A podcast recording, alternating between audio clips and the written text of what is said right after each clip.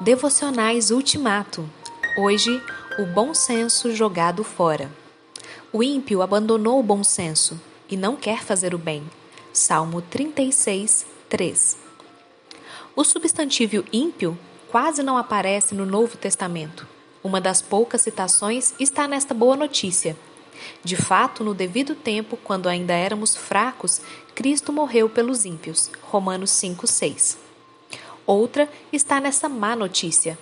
Veja, o Senhor vem com milhares e milhares de seus santos para julgar a todos e convencer todos os ímpios a respeito de todos os atos de impiedade que eles cometeram impiamente e acerca de todas as palavras insolentes que os pecadores ímpios falaram contra ele.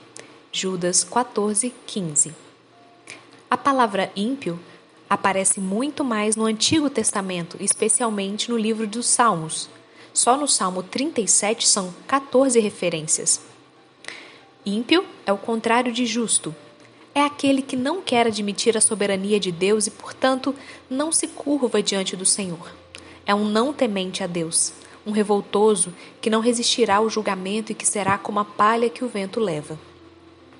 O comportamento mental do ímpio é descrito assim: ele se acha tão importante que não percebe nem rejeita o seu pecado. Ora, é um tremendo círculo vicioso, porque não enxerga seu pecado, o ímpio não o abandona, e porque não tem nenhuma disposição para abandoná-lo, jamais o visualiza. O salmista dá outras informações. O ímpio abandonou o bom senso e não quer fazer o bem. Está de mal. Está de tal modo comprometido com o pecado que até na sua cama planeja a maldade. Salmo 36, 3 e 4.